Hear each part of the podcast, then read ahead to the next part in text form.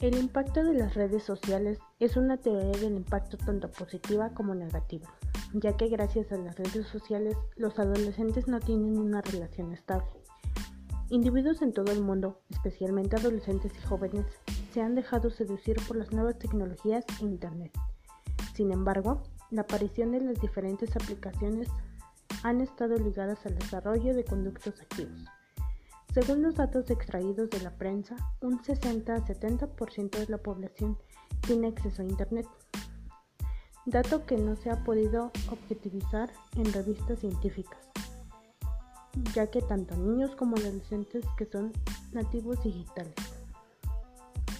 El uso de las redes sociales muestra otros múltiples aspectos positivos, creación de blogs, videos y páginas web.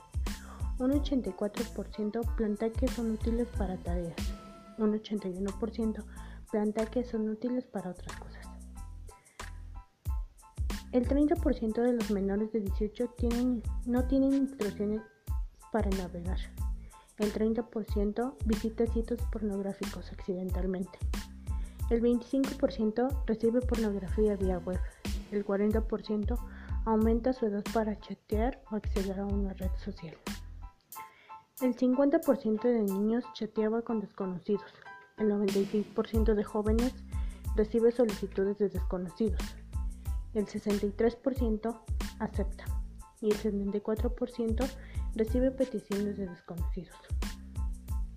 Más de un 30% de los menores no tenían instrucciones para navegar seguramente. Su identidad es un aspecto esencial en el desarrollo de los adolescentes y su construcción finaliza con la configuración de la personalidad de cada uno de los adolescentes, que genera estrategias adaptivas o desadaptivas en el manejo de las redes sociales.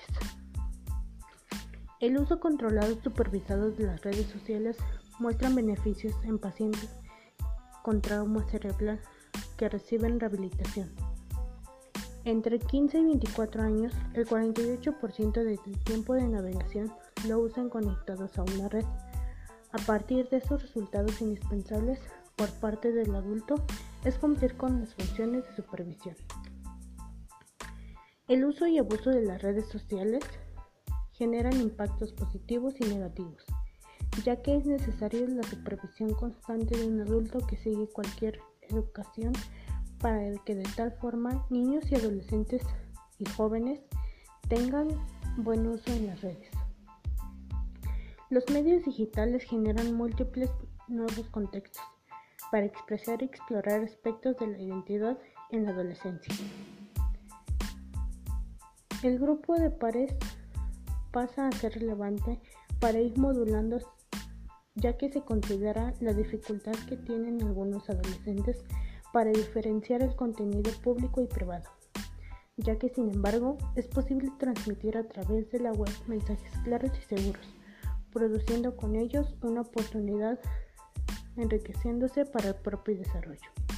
La comunicación es la interacción de las personas que entran en ella como sujetos, no solo se trata del flujo de sujetos de la interacción.